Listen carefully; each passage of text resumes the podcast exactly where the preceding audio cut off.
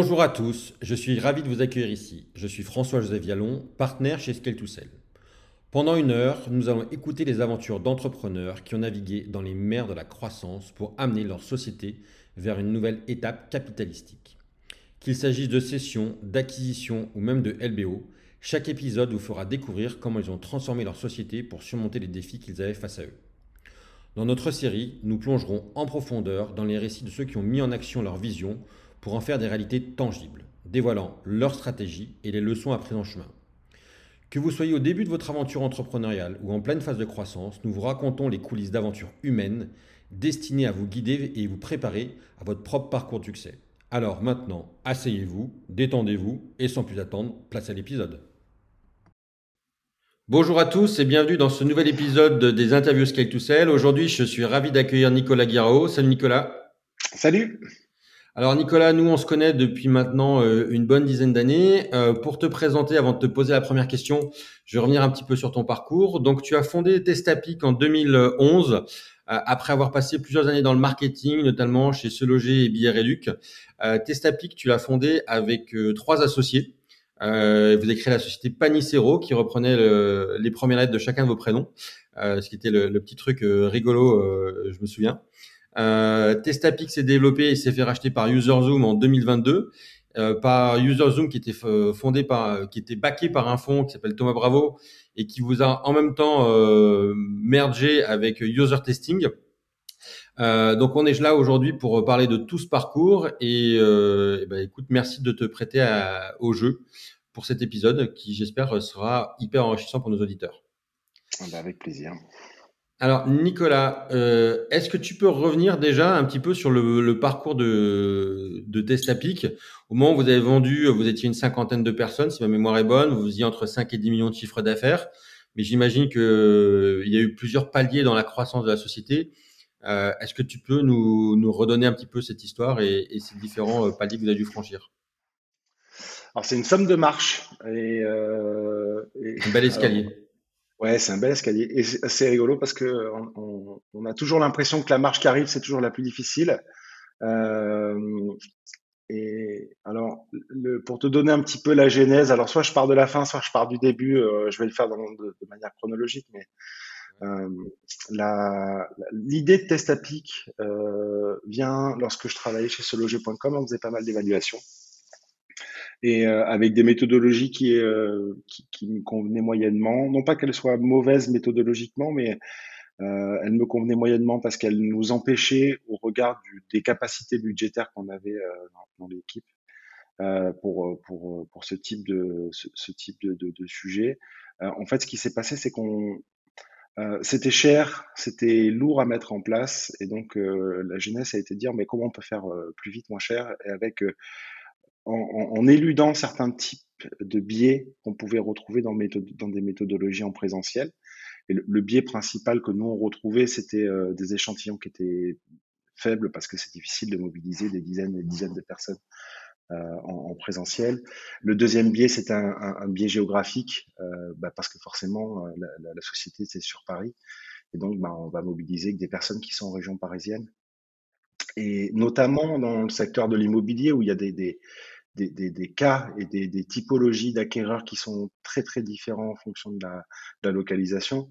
Euh, on, avait du mal à reproduire la totalité de, euh, des personas euh, dans, le cadre de ces, tests.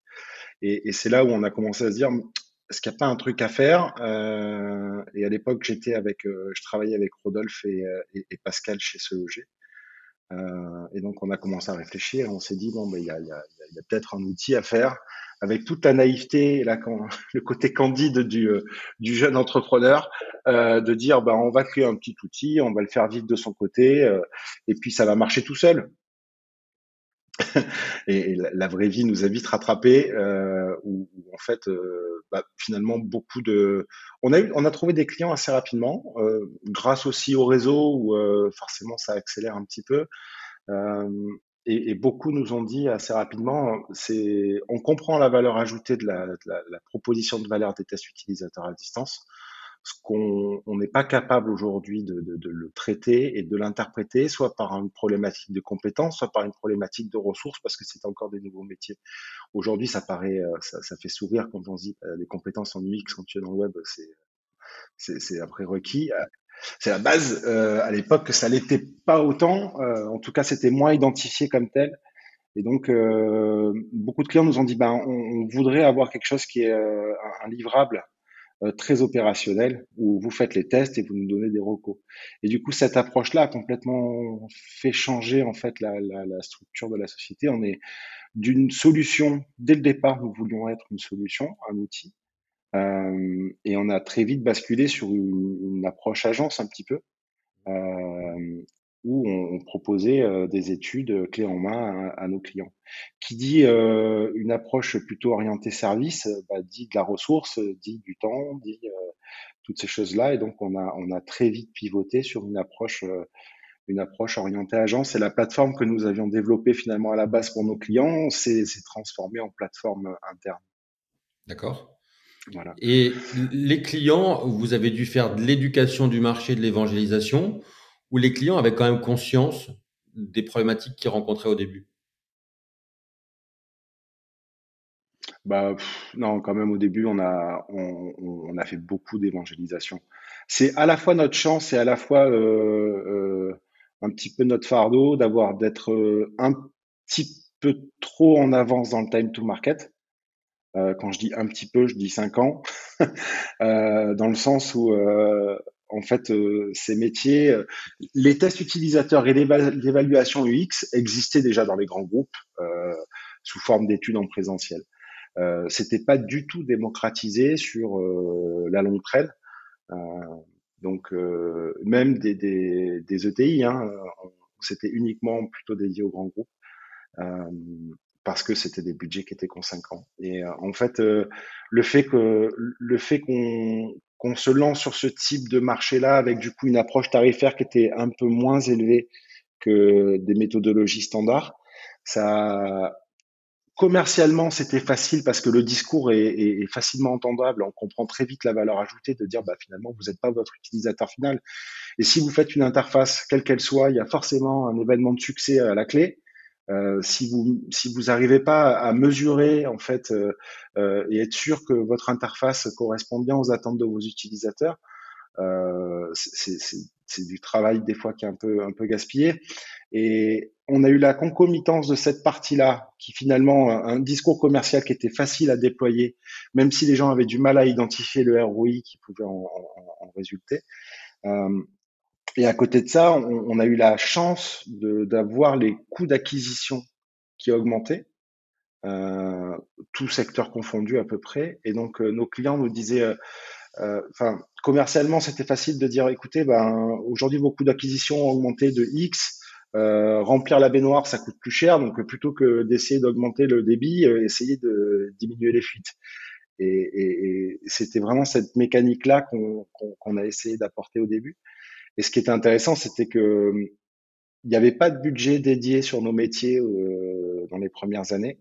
Et donc, on allait shipper du budget euh, acquisition euh, pour dire bah, ce que tu vas aller chercher en plus en conversion, bah, va le chercher directement sur du budget d'acquisition et euh, ça sera plus rentable. Et c'est comme ça qu'on a réussi à petit à petit à, à, se faire une masse de clients euh, orientés plutôt études ça, ça a duré quand même jusqu'à 2018 euh, facile. Euh, et ensuite, on a euh, progressivement le, la maturité du marché euh, allant. On, on, beaucoup de nos clients, les plus gros, se sont staffés, sont montés en compétences et nous ont dit bon ben maintenant vous êtes sympa, mais on, on, va plus payer des études one shot à chaque fois. on voudrait avoir une plateforme pour pouvoir être autonome, pour pouvoir opérer directement nos tests utilisateurs. Et euh, pour nous, c'était magnifique parce que ça revenait un petit peu à l'objectif de départ. Euh, et euh, en termes de en termes de structure de boîte, basculer sur un modèle SaaS, c'est quand même euh, beaucoup plus vertueux. Euh, c'est plus facile. Un modèle de service. C'est, je sais pas si c'est plus facile. euh, le, le, plus, l'avantage du mode service, c'est que bah, c'est un moyen, tu rentres très rapidement du revenu. Ben, tu rentres très rapidement du revenu. Ce que j'appréciais moins, c'était qu'il y avait du coup une dimension humaine, pas dimension humaine dans le sens où tu as, besoin de beaucoup, besoin de beaucoup de personnes pour pouvoir faire tourner la machine. Et tu es aussi un petit peu des fois tributaire de la, du, subjectif et de la valeur perçue subjective du client liée à une restitution, indépendamment de la qualité du, du livrable et des préconisations. Et c'est ce qui me mettait, moi, des fois le plus mal à l'aise, tu vois. Euh, si tu as, si as une personne qui fait une restitution qui est très à l'aise, euh, euh, où c'est très fluide, etc., euh, une étude moyenne peut paraître bien meilleure, alors qu'une très bonne étude, si un consultant est un peu moins bon, va venir un peu dégrader sa valeur perçue. Et ça, ça me, ça me gênait. Ça, ça me gênait. Ce que j'ai, ce que quand on a basculé sur le SaaS, euh, j'ai trouvé ça super. Euh, et, et l'inconvénient du SaaS, alors je parle pas de la partie revenu parce que côté revenu le SaaS c'est incroyable. Côté euh, côté difficulté potentielle qu'on a pu avoir, c'est que du coup tu es tributaire aussi de la qualité du travail qui est fait par le client. Ouais. Et un client qui fait un test qui qui est entre guillemets de mauvaise qualité, mais que, quand j'entends mauvaise qualité, c'est que bah, des fois ils n'ont pas beaucoup de temps, donc ils veulent aller vite, et donc euh, c'est un peu bâclé, etc. Et du coup, euh, le résultat inhérent à, l'utilisation de ta plateforme va être la manière dont ton client l'a utilisé. Et cette partie-là, des fois, elle est un peu délicate, tu vois, à, à, gérer. Et justement, quand vous avez fait ce, cette étape de basculer vers SAP, vers SaaS, vous avez accompagné comment vos clients sur le fait d'utiliser votre outil? Ça a été euh, du professional services. Vous avez continué de garder des clients que vous continuez euh, en mode service. Enfin, aujourd'hui, euh, j'avais l'image qu'il y avait quand même beaucoup d'équipes qui étaient des UX researchers au sein de Testapic. Donc, du coup, comment vous accompagnez les Quelles étaient les bah, grandes différences? Alors, deux choses. Il y a la partie professional services, on l'a toujours conservé parce que déjà, on était, on, était sur fonds propres. Et donc, euh, ce qui générait du revenu, c'était quand même les études au début. Donc, euh, tu, tu peux pas scier la branche sur laquelle tu es assise. Euh, le deuxième intérêt de continuer le, le professional services, c'est que c'était un, un, très bon catalyseur. beaucoup de clients venaient nous voir pour faire une étude parce qu'ils se sentaient pas suffisamment euh, équipés, robustes, ou ils avaient peut-être pas identifié le besoin suffisamment euh, et la valeur d'utiliser la plateforme. Et donc, ils commençaient par une étude et ça nous permettait ensuite de switcher sur euh, sur, euh, sur sur du SaaS. Donc, c'était c'était c'était assez intéressant. Et on a continué le professional services aussi parce que ben, beaucoup de clients me disaient ben voilà, moi je sais que je vais faire une vingtaine de tests euh, tout seul dans l'année. Et ensuite, j'ai un gros benchmark, un gros rendez-vous, trois gros rendez-vous dans l'année euh, où j'ai besoin euh, que, l'étude soit complètement externalisée parce que j'aurais pas le temps et puis parce que des fois et c'est bon c'est comme ça hein, c'est la réalité des entreprises c'est beaucoup nous disaient si c'est un tiers une personne extérieure qui vient porter la recommandation ça n'aura pas le même poids que si c'est de l'interne qui la pousse et donc, euh, nos clients nous utilisaient beaucoup aussi pour faire ça. Voilà. Ça, c'est la première partie de la réponse. La deuxième partie de la réponse, euh, euh, l'accompagnement. Alors, ça, ça va pas plaire aux, aux ayatollahs du SaaS, mais en tout cas, on n'était pas un Slack dans le sens où nos solutions sans accompagnement, moi, j'y crois pas, ça marche pas. ça nécessite de l'accompagnement, ça nécessite du, du CSM et c'est pas sale. Donc, euh, et, j'ai la stratégie que j'ai eue là-dessus, ça a été très vite de staffer, de faire un accompagnement qui était euh, assez assez près du client, dans le sens où euh, les CSM chez nous n'avaient aucune fonction commerciale, ils n'avaient qu'une fonction d'accompagnement, parce que mon principe, ma principale crainte, moi, c'était le churn. Et, pas d'usage, euh, pas de renouvellement. C'était mécanique dans ma tête, et c'est souvent comme ça. Et donc, euh, euh, les CSM avaient des plans pour pouvoir générer du contact, de l'interaction, pour pouvoir créer des roadmaps de tests, les questionner, les challenger, dire bah, ça c'est bien testé, attention. Donc, on, d'un point de vue rentabilité, j'étais assez peu regardant sur le temps passé qu'avaient les CSM, que pouvaient avoir les CSM sur les clients parce que euh, je m'étais dit, bon, euh, tu as tout intérêt à, à, à ce que l'accompagnement soit, soit, soit, soit cousu main. Après, euh, la difficulté que tu as par rapport à ça quand tu commences à avoir plusieurs euh, dizaines, centaines de clients, c'est que tu te rends compte que finalement tes plus gros clients, euh, bah, c'est souvent ceux qui ont le moins besoin d'accompagnement parce qu'ils sont très matures. Et c'est tous tes tout petits clients euh, qui, pour le coup, te prennent beaucoup de temps et, euh, et là, tu n'es plus du tout, du tout rentable. Et donc, euh, l'idée, ça a été de progressivement arriver à, à, dire aux clients, attention, là, on a quand même... Vous l'utilisez beaucoup, le CSM. Euh, donc, on a essayé un peu de cadrer les choses. Ça, c'est difficile. Ça, c'est difficile côté client. Tes CSM et tes UX Research Manager, ils étaient amenés à travailler pour des compétiteurs où il y avait justement un, vous avez mis un, un mur en fait qu'un UX researcher ne pouvait pas faire des, euh, des recos pour deux compétiteurs entre eux, de façon à ce qu'il n'y ait pas de, de, de, on va dire, de fuite de confidentialité entre euh, ce que deux, euh, deux acteurs du marché pouvaient réfléchir. Bon, alors déjà, la base, c'était que tu fuites sur aucune donnée parce que si tu commences à donner des informations de ton compétiteur, ben, ton business, il est mort. Donc ça, c'était la règle absolue. Euh, et en fait, on le demandait aux clients. Euh, il y a des clients qui disaient, moi, je veux une personne qui est experte dans le secteur de l'assurance et donc à travailler avec tous les acteurs du marché parce qu'il sera peut-être plus pertinent dans ses recommandations parce qu'il connaît mieux le business. Et il y a des gens qui nous disaient, bah, je veux des personnes qui ont jamais travaillé avec un compétiteur et du coup, on leur mettait un consultant qui, qui allait avec ça. D'accord. Un peu hyper intéressant. Vous avez eu des clients qui ont été des, des vrais, accélérateurs, des vrais accélérateurs de business. Tu as parlé de tes gros clients justement qui étaient très matures, mais euh, est-ce qu'il y a des clients qui vous ont permis de passer un cap ou qui vous ont demandé de passer un cap pour eux? Tu as, des clients qui te demandent de passer des caps euh, fonctionnels. Euh, et ça, ça a été un peu aussi une erreur, euh, le côté un peu naïf de le client en a besoin, c'est un gros client, on développe la fonctionnalité. Parce que on n'a pas eu une approche produit qui était suffisamment bonne et mature au début, je pense. Euh, de centraliser tous les besoins, de construire une bonne roadmap et euh, de faire ta roadmap en fonction de ce que toi et, et, et la totalité de tes clients demandent. Et donc, on a tiré un peu dans tous les sens au début, à développer des fonctionnalités pour des clients, euh, finalement, euh, où il y avait peu, quasiment pas d'usage. Euh, je pense qu'on a tous fait cette bêtise, hein. et j'espère. Et, je confirme. Et donc, en fait, euh, on a, il y a des clients qui, nous ont fait développer des fonctionnalités où il n'y avait pas d'usage. Et à l'inverse, il, il, y a des clients qui nous ont bien bougé pour nous dire, euh, les gars, il vous faut absolument cette feature, quoi. C'est la clé. Et, euh, et, et c'est ce qui nous a permis de passer des, des steps, tu vois. Donc, euh, fonctionnellement, il y a des clients qui nous ont vraiment accompagnés. Euh, et ça, c'était euh, ça, c'était vraiment super. et puis parce qu'il y avait des clients qui avaient, qui étaient vraiment en termes de compétences, euh, des UX researchers chez des clients qui étaient qui étaient vraiment incroyablement bons, hein, et donc euh, euh, qui nous challengeaient. Et c'est toujours bien de se faire bouger par ses clients. donc là-dessus, c'était bien. côté business,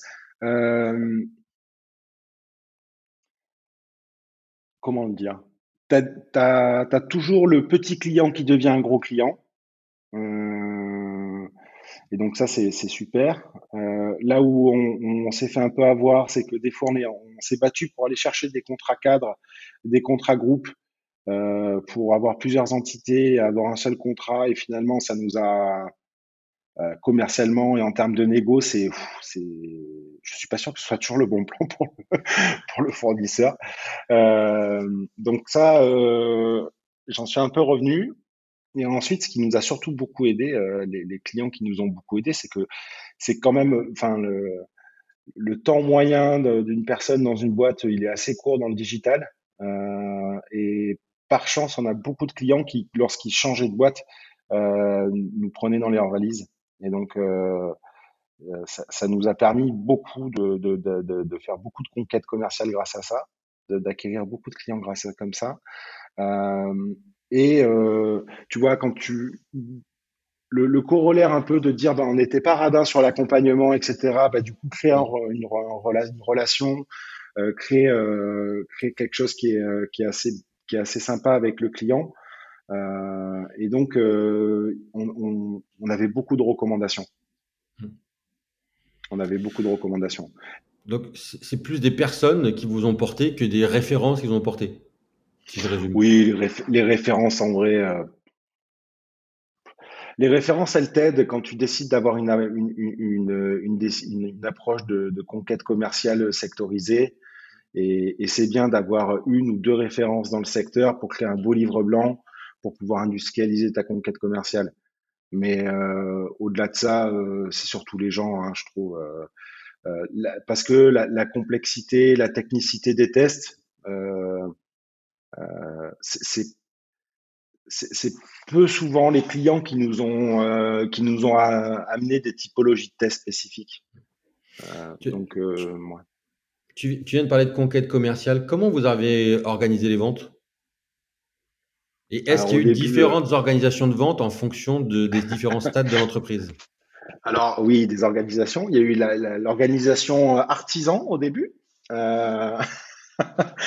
Euh, ensuite, on a fait artisan plus plus. Et, euh, et dès qu'on a commencé, en fait, il y a l'arrivée de Wilfried aussi, euh, directeur commercial, qui a permis de structurer un petit peu tout ça. Et euh, dès qu'on a migré sur un modèle SaaS, on a commencé à automatiser les méthodologies commerciales. Parce que déjà, bah, tu as une équipe plus importante. Donc, dès que tu as une équipe plus importante, bah, mécaniquement, tu dois structurer les choses, sinon c'est la bagarre. Et, euh, en fait, on s'est retrouvé dans la problématique, je pense beaucoup, où 80% de ton objectif, il est fait soit par de l'appel entrant, soit par de la recommandation, soit par, euh, euh, enfin, euh, avec un effort euh, minimum. Euh, les 20% qui te manquent pour aller chercher ton objectif, c'est pas juste, mais c'est en termes d'effort, c'est incommensurable. Et donc, on s'est retrouvé où je, je, faisais beaucoup de mois de commercial et et donc, quand, quand c'est le fondateur qui fait du commercial, c'est quand même plus facile parce que tu incarnes la société, tu racontes une histoire, c'est tu t'embarques plus le client avec toi, donc c'est plus facile de euh, d'aller transformer. Quand c'est des quand c'est des équipes commerciales qui, euh, qui doivent faire le travail, il faut leur fournir des outils, il faut leur fournir des leads, il faut leur il faut leur apporter des rendez-vous et donc on a on a commencé à faire bah, ce que je parlais tout à l'heure, une approche sectorielle. Euh, on s'est équipé en outils aussi parce qu'on était un peu, euh, quand je parle d'artisan, c'est artisan dans tous les sens du terme. On n'avait pas d'outils, on n'avait pas de CRM, on n'avait pas de market automation, on n'avait pas tout ça. Et donc, on, a mis en place tous ces outils et on, a eu des approches sectorielles avec des SDR et de la prise de rendez-vous. Et là, on a testé plein de trucs. On a fait des salons, on a fait des, euh, on a fait de l'acquisition, on a fait, euh, on a testé pas mal de, choses et mais aussi des choses euh, qui paraissent contre-intuitives euh, des fois et qui, euh, ont très bien marché, tu vois. tu te dis, bah, tu fais un, tu fais un webinar, tu te dis, bon, bah, le webinar, c'est pas ce qui va t'apporter le plus de leads. Bah, il marchait particulièrement bien, nos, nos webinaires, parce qu'on avait 100, 150 personnes euh, sur le webinaire, on arrivait à générer pas mal de leads. Et il faut aussi euh, arriver à, à comprendre qu'un lead, c'est une somme de touches. Euh, une personne euh, vient lire un contenu, vient lire un livre blanc, euh, assiste à un petit déjeuner, tu le rencontres sur un salon. Enfin, c'est c'est une somme de touches qui, au final, va te, te générer l'opportunité. Et, euh, et c'était d'ailleurs un peu difficile pour nous parce qu'au bout d'un moment, on a voulu quand même bien mesurer le ROI de chacun de nos cadeaux. Et, euh, bah, comme sur de l'acquisition classique, hein, si tu fait à la dernière touche, bah, tu as un peu triché. Donc, euh, c'était comment on arrive à pondérer un petit peu les, euh, les différentes touches. Est-ce qu'on arrive surtout à bien les mesurer, ce qui n'était pas toujours évident non plus. Donc, euh, on a commencé ensuite à s'équiper, s'outiller pour pouvoir, avec une structure classique, hein, market automation, SDR. ensuite, on avait des account exécutifs qui closaient. et ça partait sur des, ça partait sur des, des, account managers qui, eux, faisaient le, les renouvellements et l'upsell. Vous avez choisi quoi comme outil euh, d'accompagnement? On avait HubSpot. Euh, on avait HubSpot sur la partie CRM. On avait utilisé un outil de market, euh, automation qui est une société française, j'ai oublié le nom. non, oui, Pledzi. Ouais, je crois que c'est ça, je me souviens plus. et, et ensuite, on a tout migré sur, sur HubSpot parce que c'était quand même plus pratique. c'était quand même plus pratique. Ça le classique. ouais. Bah, tu sais, euh, tu remontes pas la roue. Hein. Euh, tu, prends des solutions qui marchent. Déjà, tu essayes de bien faire, de bien utiliser les solutions qui marchent. parce que le, paramétrage et le setup de ces outils, ça prend quand même du temps euh, pour que ça fonctionne bien. Donc euh, non, c'était ça faisait boulot.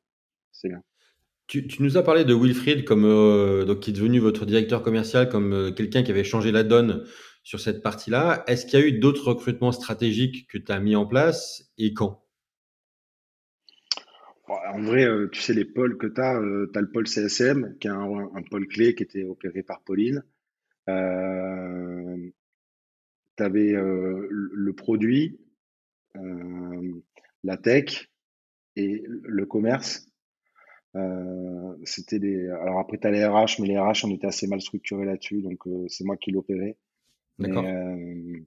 Et, et, la finance, c'est moi qui l'opérais aussi, mais le, ces quatre pôles-là, si, si euh, les quatre ne travaillent pas ensemble, n'arrivent pas à bien collaborer, euh, c'était pour, pour, moi un peu les postes clés de, de, de la boîte. Donc, euh, et, dès, et j'en, ça c'est à chaque fois vérifié parce que forcément, en 12 ans, 13 ans de, de société, bah, tu as des trous, des fois tu as des gens qui partent, etc. Et dès que tu as une personne qui est un peu moins, un peu moins affûtée sur un des postes, bah, ça impacte toute la société, je trouve. Donc, euh... Quatre pôles, quatre associés, vous étiez répartis les tâches comme ça au début? Pas du tout. Pas du tout? Euh, au, au, début, euh, enfin au, bon, au, début, euh, au début, on était quatre, hein, donc euh, au début, tu fais tout. tout le monde est partout. Tu colmates ce que tu peux colmater. ensuite, non. Ensuite, bah, Pascal était sur la partie tech. Seb gérait la prod. Euh, Sébastien gérait la prod parce que euh, c'est là-dessus où vraiment il est il excelle. Et, euh, et ensuite, Rodolphe, lui, s'occupait de la partie qualité et, et UX. D'accord. donc, c'est comme ça qu'on s'est organisé. Et puis, et puis ensuite, la, la, boîte a grandi, les, les, les, postes ont un peu changé. et on a recruté aussi parce que il faut avoir conscience que on, on on n'a pas toujours la, enfin, c'est pas parce que tu es fondateur que tu es bon partout. Euh, et on avait conscience de nos, de nos faiblesses et donc on est allé chercher de la compétence qu'on n'avait pas. Euh, et donc euh, c'est pour ça d'ailleurs hein, que tu vas chercher des profils. Ouais, complètement. Donc on est allé chercher des, des, des gens qui avaient, qui avaient une compétence qu'on n'avait pas. Après, ce qui est dans le, dans le plan de croissance, c'est difficile des fois d'avoir des profils qui où tu as besoin à l'instant T qu'il soit dans le faire et quand la boîte est en croissance, euh, qu'il soit dans le faire-faire. Et, euh, et ça, ça a été, euh, ça a été des J'en ai fait beaucoup des erreurs, mais ça là, ça a été une, grosse erreur de, du coup, de mettre des gens à des postes de management où euh, c'était pas un leur souhait, leur leur envie. Du coup, euh, ça s'est ça s'est pas toujours bien passé et, euh, et du coup, tu perds du temps. Tu, veux dire que en fait, euh, certains collaborateurs étaient bons pour une étape, mais pas forcément le bon collaborateur pour l'étape d'après? Collaborateur, fondateur, tout le monde. Hein, tu, en fait, c'est difficile parce que soit tu embauches quelqu'un avec une perspective et, tu sais qu'il va être capable de monter en compétences pour porter un, porter une charge euh, et, et future euh, de management, de projet. Euh, donc tu sais que ça va, ça, peut, ça peut aller. Et donc il risque de s'ennuyer au début par rapport aux missions que tu lui donnes. Et donc tu as un risque que, de le perdre. Soit tu recrutes quelqu'un qui, euh, qui, qui, va bien dans le job que tu lui demandes à l'instant T, avec le pari de te dire est-ce que la personne euh, sera capable de monter en compétence suffisamment pour pouvoir se projeter dans un poste plus important dans le futur? Et bah oui, plus tu as des variables, plus des fois ça, ça foire. Vous avez mis quoi comme culture d'entreprise pour, euh, pour faciliter la croissance de, de Testapic?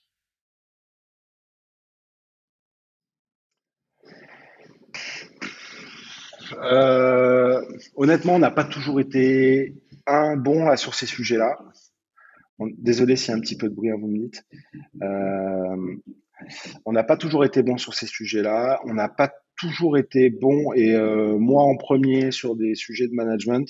Euh, dans la manière, dans l'approche, dans la manière d'embarquer les gens avec soi, euh, euh, de donner l'exemple et de, de, tirer la locomotive. Des fois, on n'a pas toujours été, enfin en tout cas moi, j'ai pas toujours été bon là-dessus.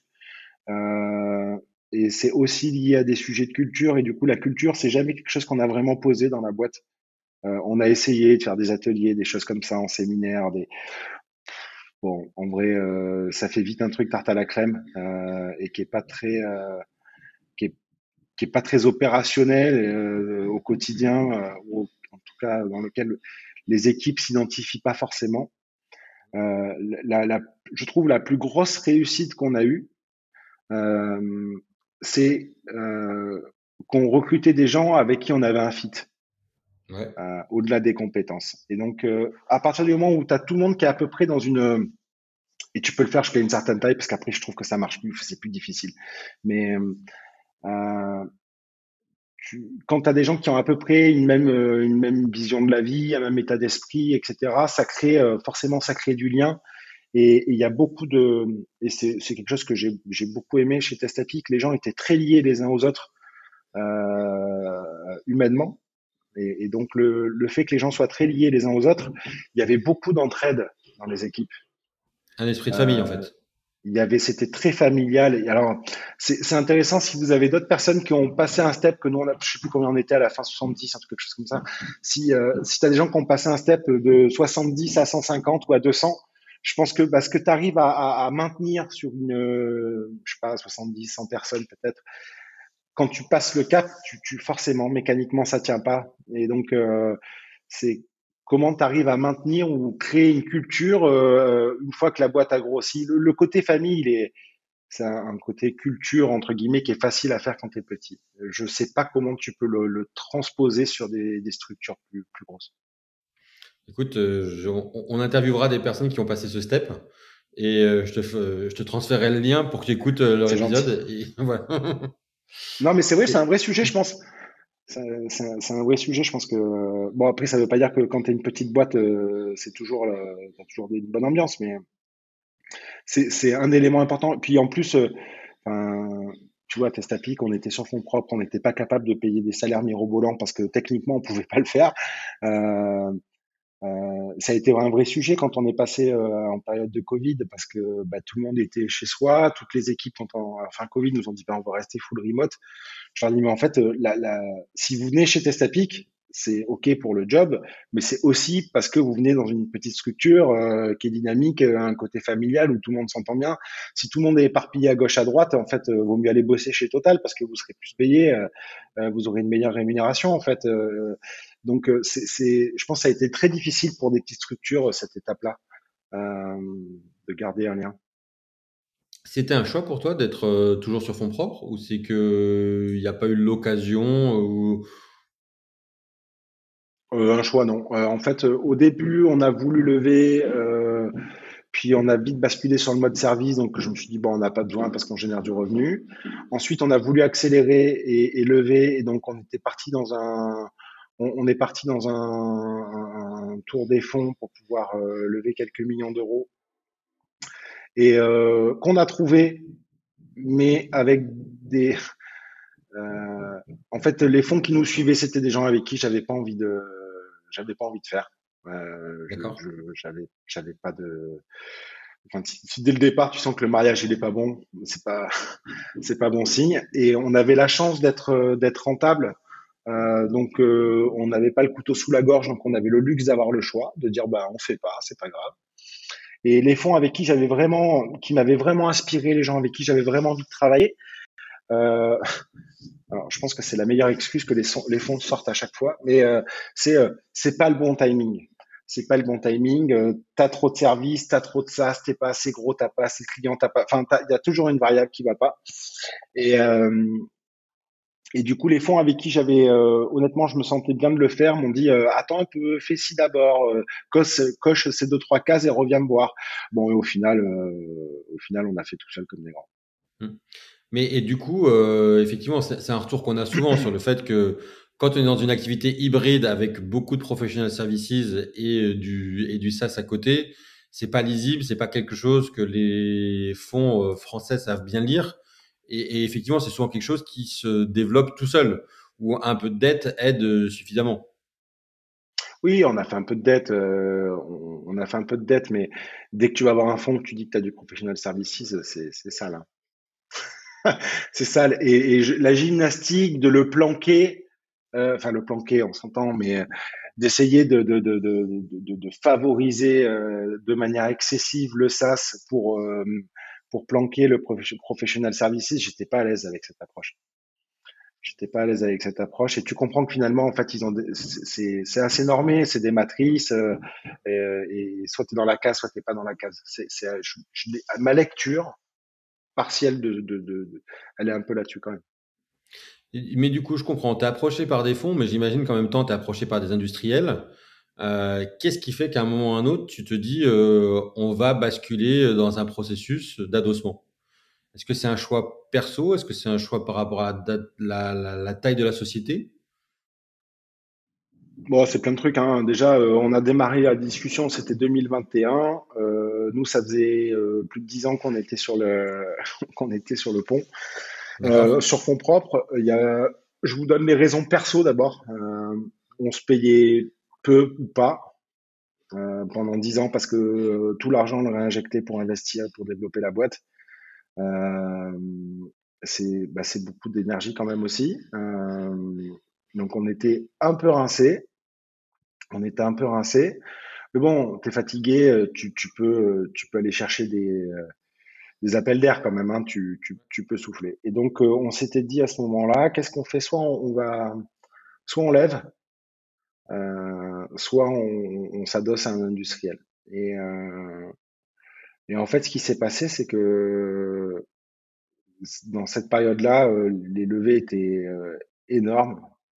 Euh, nos concurrents américains avaient déjà levé des centaines de millions d'euros. Nous, on commençait à, on commençait à, réfléchir et voire même à développer de- des nouveaux pays. Euh, et tu sens que la bagarre, elle est plus difficile parce que euh, dès que tu veux lancer un pays, c'est très cher.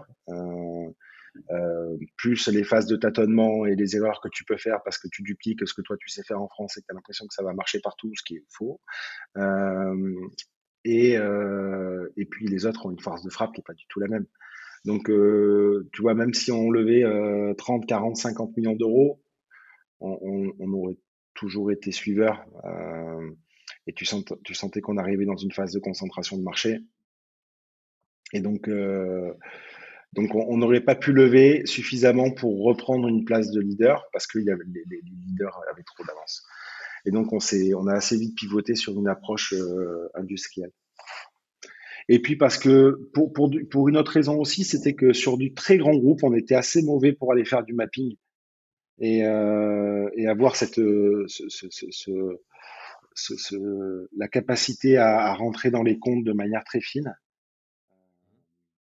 Et, et on s'est dit, ben, un, industriel sur une solution qui est soit cousine, soit proche, euh, peut nous permettre de d'être implanté beaucoup plus facilement chez, euh, chez, chez des grands groupes.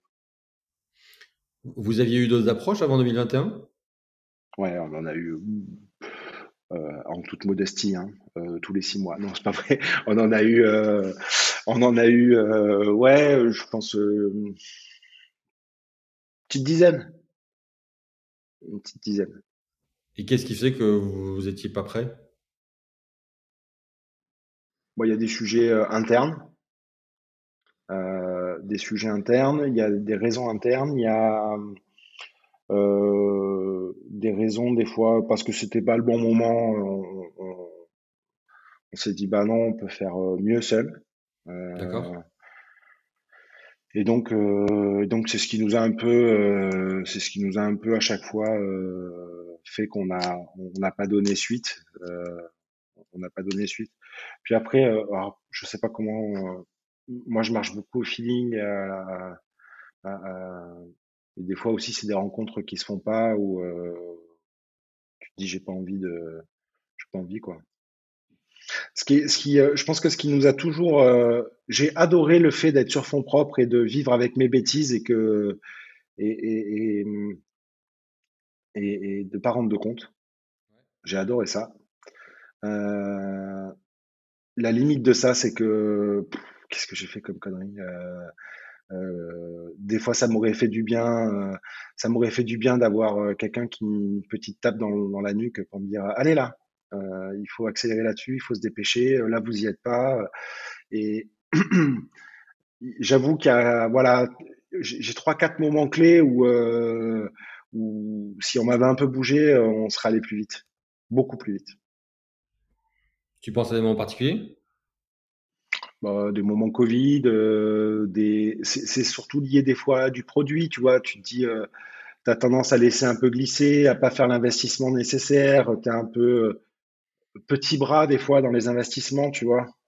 Bah, tu dis, en fait, et en fait, il fallait y aller, tu vois. Il fallait, il fallait aller plus vite, plus fort.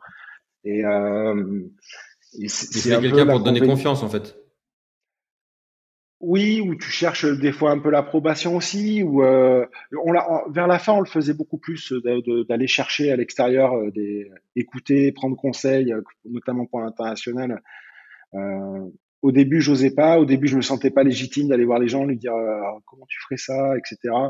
Euh, c'est, je, enfin, je trouve que tu es plus à même et capable de montrer tes faiblesses quand toi tu te sens fort. Et à la fin, je me sentais plus fort, je sentais la société plus forte. Au début, euh, je me sentais fragile, donc j'avais plus de mal à montrer, mais montrer qu'on était moins costaud, quoi. Qu'est-ce qui fait, enfin, quand vous avez pris la décision d'avancer, euh, tu dis 2021, comment vous êtes organisé, comment vous l'avez présenté, est-ce que vous l'avez présenté aux équipes, euh, ou est-ce qu'au contraire vous avez tenu les équipes un peu éloignées de ce processus-là? Non, non, j'ai tout dit dès le départ. Euh, j'ai tout dit dès le départ. Euh, et j'ai dit exactement ce que je vous ai dit tout à l'heure. J'ai dit voilà, on, fait, euh, on fait un dual track quoi, euh, dans le sens où on a une approche euh, levée une approche euh, institutionnelle industrielle. Là où non, j'ai toujours été très bon transparent. Tu dis ce que tu peux dire aussi. Hein, tu peux, techniquement, tu peux pas tout dire euh, déjà pour des raisons légales des fois, mais euh, tout ce qu'on pouvait dire, on le disait. Euh, mais on, on, a toujours été comme ça, même dans les chiffres. tous les mois, on présentait le chiffre d'affaires, la renta, là où on était bon, pas bon. on a toujours eu cette approche-là. Je me suis dit, je enfin, notre posture, c'était, je me dis, ça, ça, quand tout le monde a la même info, c'est plus simple. Et je me suis rendu compte de ça. D'ailleurs, plus on était gros, plus toi, tes choses te semblent évidentes parce que forcément, tu, as la vision globale, tu, connais tous les tenants aboutissants. Et, tu te rends compte que si l'information, elle descend pas, euh, il y a des choses qui peuvent paraître euh, incohérentes pour, euh, pour les équipes. Et, là-dessus, on n'a pas toujours été... je me rendais compte qu'à la fin, l'information, elle avait plus de mal des fois à redescendre, soit parce que je la communiquais pas bien, soit parce que aussi, bah, certains managers faisaient un peu tampon de temps en temps. Et, euh, et, ça, tu mets du temps à le voir, t'en rendre compte. Donc, euh, voilà, t'apprends quoi. Et donc, euh, on a fait les deux. Et la bêtise qu'on a, moi, que j'ai pu faire là-dessus, c'est que quand on a commencé que ça s'est très vite dessiné comme une approche industrielle, parce que le fond, ça allait, les fonds, euh, la levée, ça allait pas le faire. Euh, je l'ai pas dit tout de suite aux équipes. Et donc, quand je l'ai communiqué aux équipes, ils se sont dit, mais en fait, euh, les gens prennent l'info qu'ils veulent bien entendre. Et, donc, euh, tu dis, bah, on va faire de l'industriel ou un fonds d'investissement, ça sera soit l'un, soit l'autre. Il y a du plus, il y a du moins dans, les, dans tous les cas, etc. Et puis à la fin, on dit, bah voilà, on, on, vend un user Zoom. Euh, les gens disent, mais attends, on fait pas de levée. Et puis, bah, t'as as, l'air surpris. C'est pas une surprise, en fait. Hein. Euh, on, en parle depuis un an, un an et demi. Je vous explique ce qui se passe. Donc, c'est toujours un peu, ça a été un, ça a été un peu stressant pour les équipes et, et c'est normal. C'est normal. Mmh. Tu avais fait le choix d'ouvrir le capital aux salariés? Et du coup, j'imagine que ça a peut-être favorisé le fait de redescendre l'information et d'accepter cette décision? Ou pas? Bah déjà, tout le monde, euh, tu peux pas, euh, tu peux pas le faire pour toutes les équipes parce que bah, déjà techniquement, euh, ta poche de BSPCE, au moment, elle est, elle est toute utilisée, refaire un, un, process et tout, enfin, ça devient compliqué. Euh, du coup, il y avait des règles qui étaient des règles liées à l'ancienneté, euh, liées au poste, des choses de ce type-là. Euh, donc oui, les gens qui, les gens qui, en fait, c'est pas forcément c'est pas forcément le fait d'avoir des, BSPCE ou pas des BSPCE qui, euh, qui, fait que tu comprends ou pas le, projet. Hein. Parce que tu vois, nous, on avait des personnes qui, qui, qui n'en avaient pas et qui, euh, qui, ont très bien compris la stratégie, qui ont très bien compris l'approche. Euh, euh c'est du cas par cas. Et à l'inverse, tu avais des gens qui avaient des BSPCE qui, euh, euh, qui étaient, qui étaient, pour qui c'était moins clair aussi. Donc, euh, je suis pas sûr que le fait d'avoir des parts, ça te donne plus de lisibilité parce que de toute façon, l'information est partagée à tous de la même manière. Et puis, euh, il y a des informations qui sont des fois des informations qui sont très importantes. Si toi, tu fais passer l'information au manager pour que eux la retranscrivent à leurs équipes, euh, bah, tu sais que une équipe A et une équipe B, elle l'interprétera pas de la même manière parce que forcément, elle va être sous le prisme de la manière dont la personne qui la présente euh, va le faire. Donc euh, les informations clés, c'est moi qui les présentais pour être sûr que tout le monde a le même message. Tout le monde n'aura pas la même écoute, mais tout le monde aura le même message. Comment euh, vous avez euh, organisé ce processus en fait? Tu nous as dit voilà, vous partez, mais vous êtes fait accompagner. Cet accompagnement, il était, il, a duré longtemps. Il a été initié par toi, par une banque qui vous a approché? Ça s'est passé comment?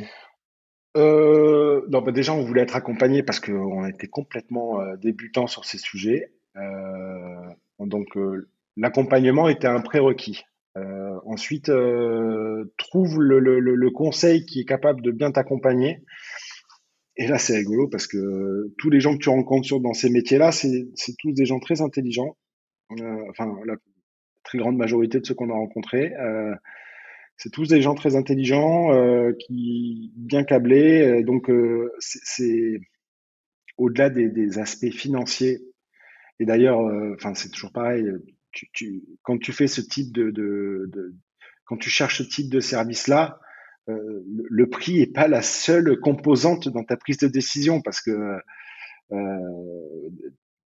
pas cher, des fois aussi veut dire une prestation associée au prix. Et donc, ça a été hyper difficile. Et donc, euh, je m'en suis remis aux recommandations, aux, gens qui, aux copains qui ont, qui ont fait des deals avec, euh, avec différents types de conseils et qui m'ont dit, euh, voilà, là, tu peux y aller les yeux fermés. Et on, on a fait un excellent choix. On est passé avec, bon, on n'a pas pris un gros risque, on est passé avec Cambon, Cambon Partners. Et bah, ils ont fait un super boulot. Hein.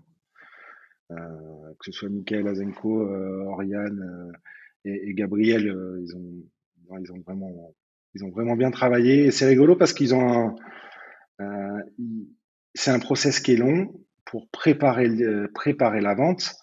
Euh, et quand tu rentres dans la bagarre, euh, en fait, c'est rigolo. Il te, il te prépare, il te coach un peu. C'est, c'est ton conseil, c'est ta psy, c'est, euh, il faut un peu, il faut un peu tout pendant cette période-là parce que toi, t'es quand même, euh, tu vois, j'ai eu un an euh, où t'es quand même dans la, c'est la machine à laver un petit peu.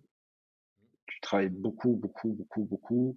C'est, c'est une phase de ta vie qui est, en tout cas professionnellement, qui est euh, particulièrement stressante.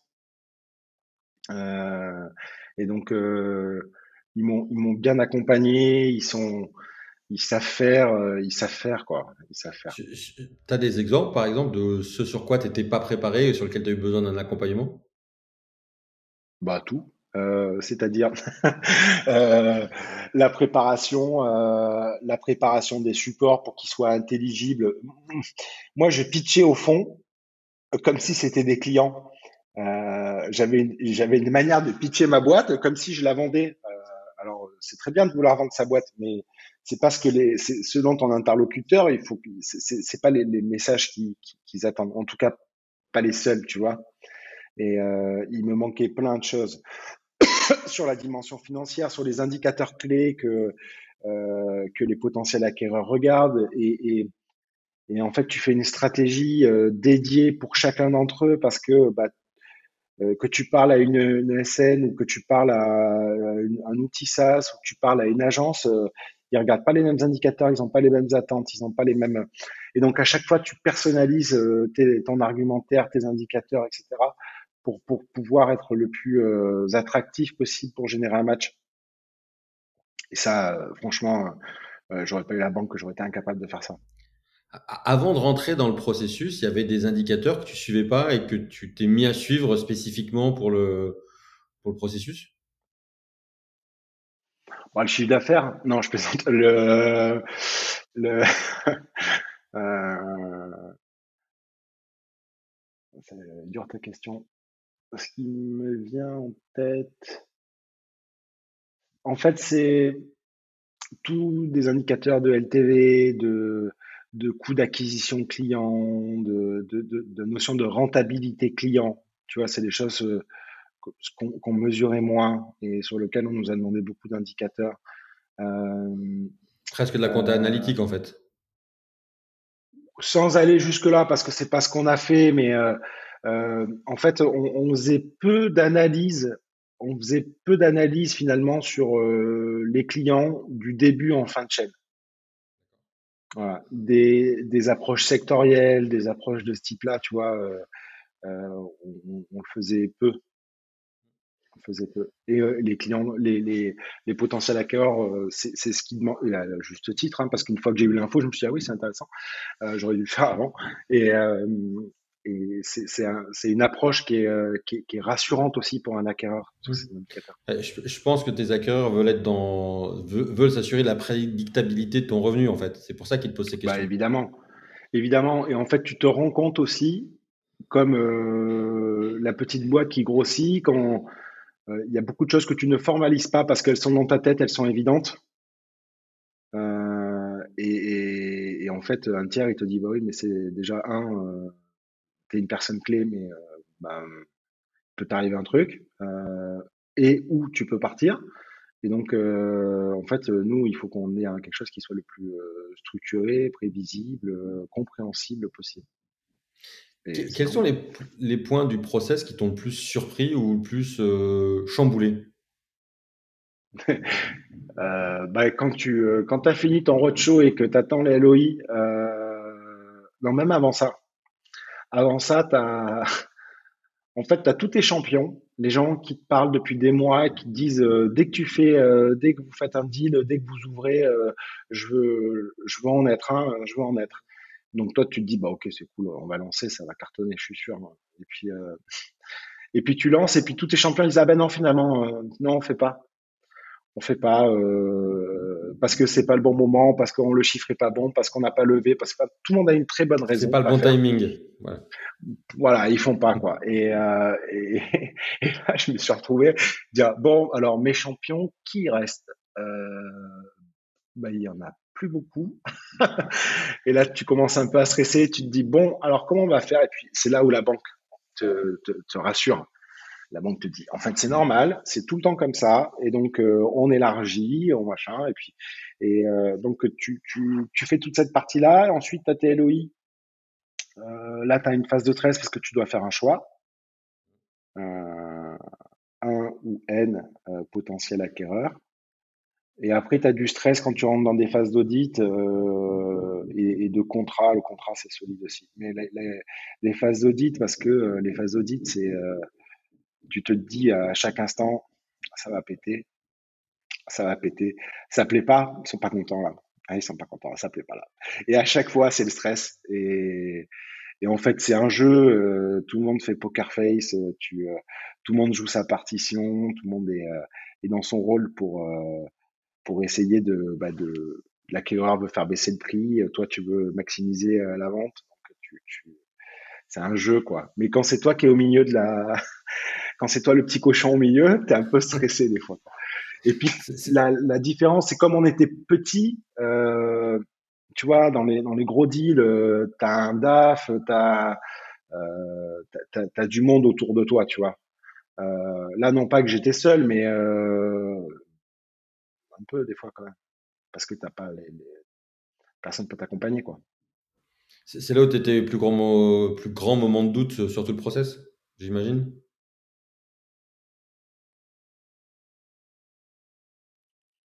En vrai, euh, jusqu'à la signature, euh, dans stress, hein. Jusqu'au closing, closing, euh, j'ai cru qu'à la fin, ça allait pas faire. Jusqu'à la fin. Même si la banque. T'avais des, des signes qui te demandaient ça ou c'était parce que tu, c'était de la superstition? Non, euh, un peu de superstition, un peu de stress, qu'on se le dise. Je pense que j'étais plus stressé que la banque. Euh, euh, plus stressé que la banque parce que euh, la banque, au bout d'un moment, te dit. En fait, euh, le, le rôle de la banque, c'est que comme ils travaillent avec des fonds, etc., ils ont un énorme réseau. Il y en- ils ont quasiment, je ne sais pas, il faudrait leur demander à eux, mais à chaque fois qu'ils font un deal, ils ont déjà fait un deal avec le fonds ou avec, enfin, ils ont déjà travaillé avec eux. Donc, je pense qu'ils savent très vite si c'est chaud ou pas chaud, tu vois, si euh, si ça peut péter ou pas péter. Même si je pense que de chaque deal est particulier, euh, j'ai pas suffisamment de- d'expérience pour en parler. Là, la particularité pour Cambon, c'était qu'on travaillait avec Thomas Bravo et UserZoom, ils avaient jamais rien fait avec eux. Jamais, jamais, jamais. Donc ils disent, en fait, on sait pas, ça peut, ça peut péter à tout moment. On n'a pas le, pas le retour. Alors ils essayent d'en avoir, mais c'est dur. Le meilleur retour, c'est quand tu vois les conseils qu'ils mettent pour faire les audits et tu te dis bon, euh, ça a dû coûter quand même un petit, euh, ça a dû coûter quand même un, petit budget. Euh, au bout d'un moment, ils engagent des conseils, ils engagent des conseils, ils engagent des conseils. Enfin, quand tu commences à engager des millions d'euros dans un, dans due deal, tu te dis ils veulent le faire quoi, c'est pas possible.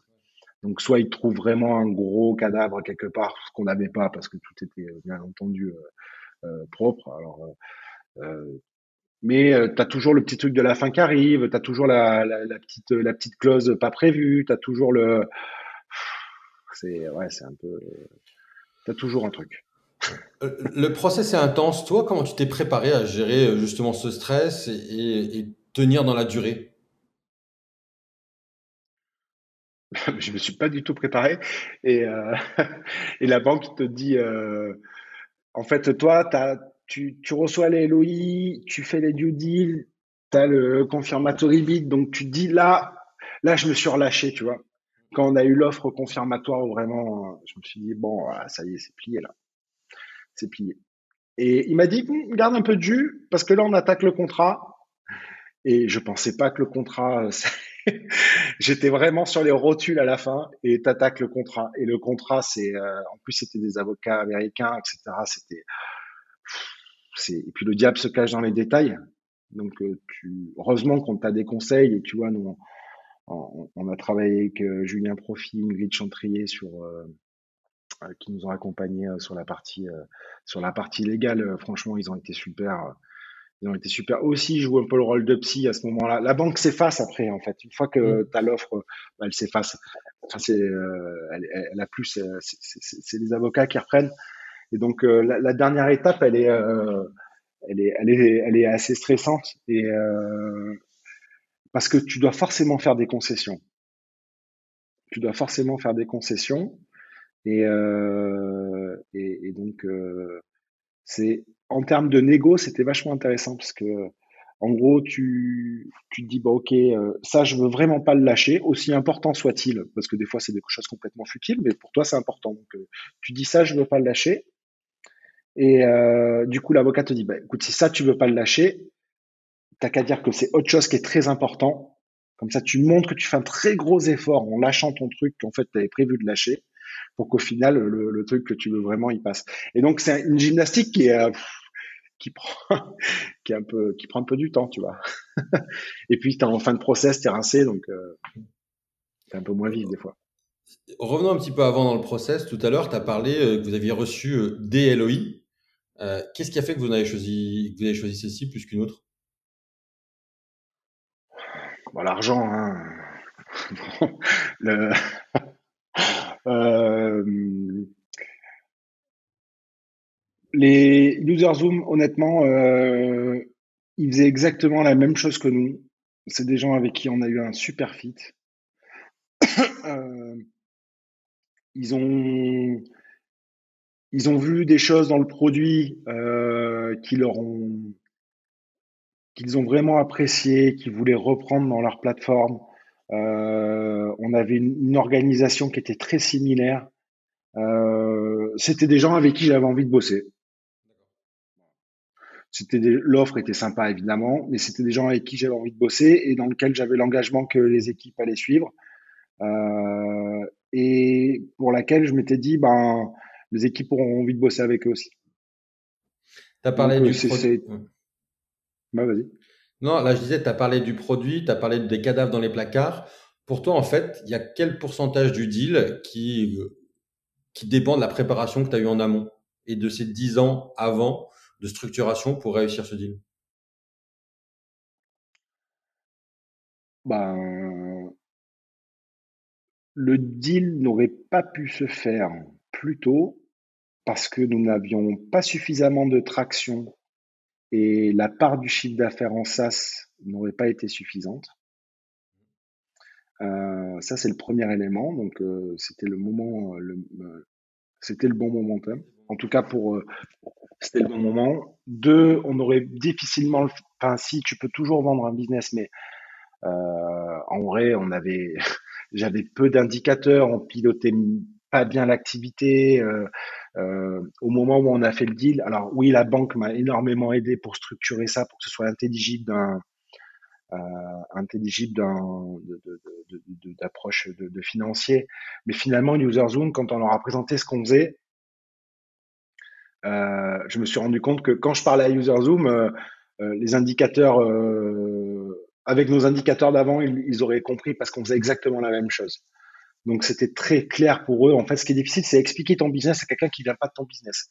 Et surtout quelqu'un qui est financier. Il est très très très intelligent, il comprend très vite, mais euh, des fois, euh, tu te dis, mais en fait, il a pas vraiment compris ce qu'on fait, je pense. Tu vois, on a parlé des fois à certaines boîtes. Je me dis, mais il, a toujours pas compris notre business, je pense, euh, parce que ça fait dix fois que je lui explique la même chose. Alors soit je suis très nul, je l'explique très mal, soit en fait il a envie d'entendre quelque chose que je suis pas capable de lui dire et donc il va me le formuler dix fois différemment. et, ça, et, ça, on l'a eu quand même euh, pas mal de fois. Donc euh, à la fin, on était suffisamment structuré, je me sentais suffisamment fort, et puis parce que pendant un an, honnêtement, j'ai j'ai rien géré de, de test à pic. Hein. J'étais euh, j'étais j'étais pas dans, dans la boîte. J'étais dans le process. Très peu. J'étais dans le process. Ça m'a pris un temps de, incroyable. Donc si t'es pas suffisamment euh, staffé, euh, si t'as pas suffisamment confiance dans les gens pour faire tourner la boutique quand toi euh, es, ailleurs. Euh, et d'ailleurs, c'est de quand t'entends tous les podcasts, toutes les recommandations, beaucoup te disent en fait je me défocus. Et du coup, si je me défocus, le business y plonge par chance. on avait des équipes super et donc quand je me suis défocusé, le business a pas plongé, pas du tout, voire même, voire même l'inverse. Donc c'est génial, c'est génial. Dans ta vie de dirigeant, maintenant en général, euh, quels ont été les plus grands pièges que tu as dû traverser? Quels ont été les plus gros challenges pour toi? J'ai eu un challenge de légitimité au début. Au début, quand on allait voir les clients que je devais présenter le prix. Donc j'ai alors voilà, euh, tout ça pour 1 million d'euros. Et les gens me disaient combien? Je n'osais pas dire le prix. Je n'osais pas dire le prix. Euh, pas euh, je, je, au début, dire euh, une prestation à 20 000 euros, euh, ça me semblait euh, énorme. J'ai eu du mal à, me rendre compte de la valeur réelle de la, de la prestation ou du service qu'on fournissait aux clients.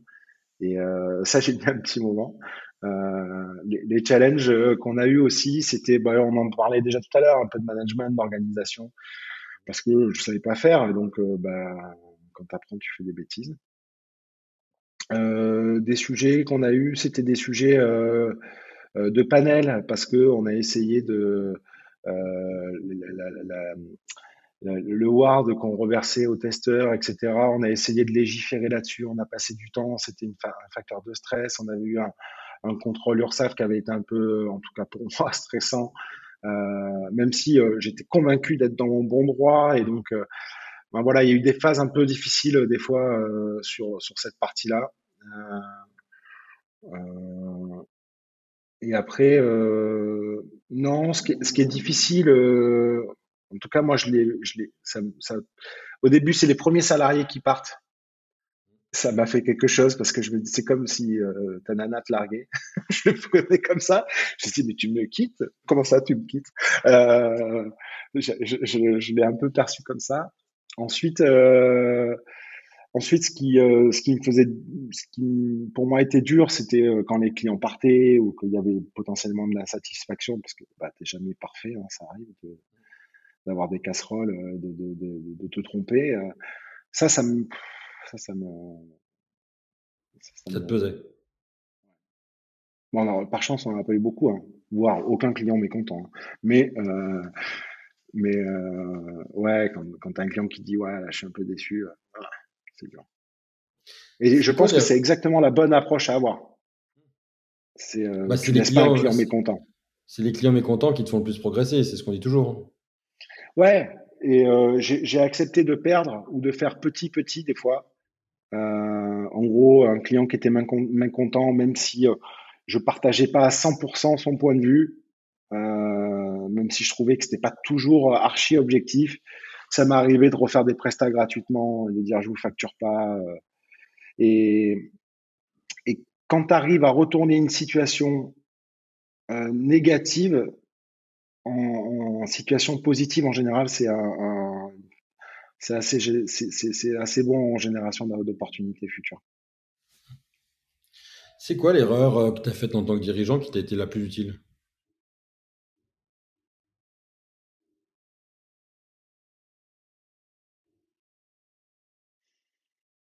Bon, t'es peut-être parfait, t'en as pas fait. Non, mais j'en ai fait plein, il faut choisir. Euh, euh, qui m'a été le plus utile.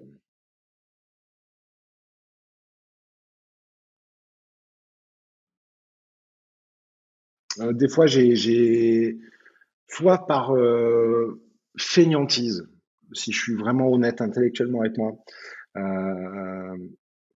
des fois j'ai fait confiance.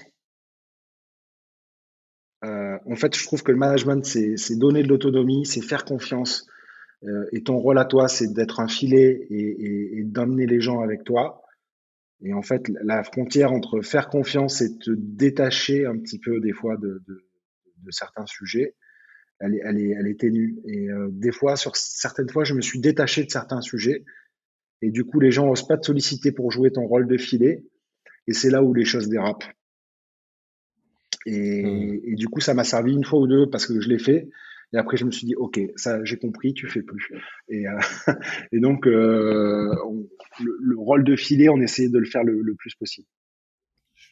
Intéressant. C'est quoi les plus gros impacts de 10 ans d'entrepreneuriat sur ta vie perso? Bah mes cheveux. D'accord. Euh... oh, T'en avais pas déjà pas beaucoup quand on s'est rencontrés la première fois. Non, c'est vrai. Euh... Sur ma vie perso, on va pas rentrer dans les détails, mais euh...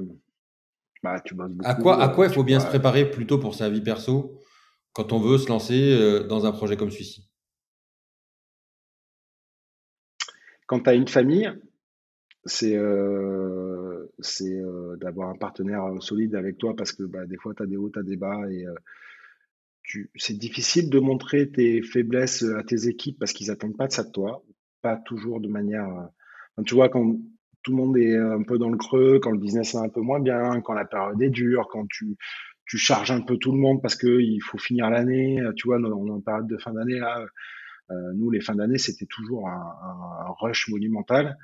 Euh, voilà, tout le monde est un peu dans le dur. Tu peux pas montrer que des fois toi aussi t'es rincé. Et, du coup, euh, tu le fais à la maison. Et euh, c'est pas toujours évident pour ton partenaire, je pense.